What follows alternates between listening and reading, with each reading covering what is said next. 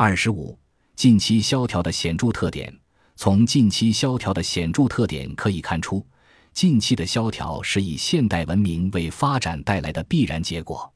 它们是从低生产和低消费向高生产和高消费转变的一部分，是人们享受高生产和高消费的初级阶段。必需品、便利品和奢侈品数量增加，种类繁多是高生产和高消费的特点。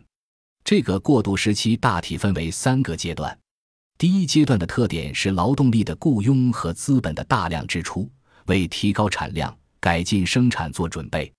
第二阶段处于新经济环境的重新调整的时期，在新环境下，大量商品和设备的供需极不均衡。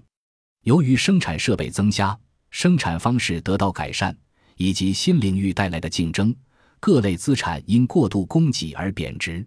在重新调整过程中，很多人损失惨重，一些人的资本变得一文不值，还有一些人丢掉了工作。这个阶段是萧条时期，第三阶段中重新调整结束，其成果得到了保证。本集播放完毕，感谢您的收听，喜欢请订阅加关注，主页有更多精彩内容。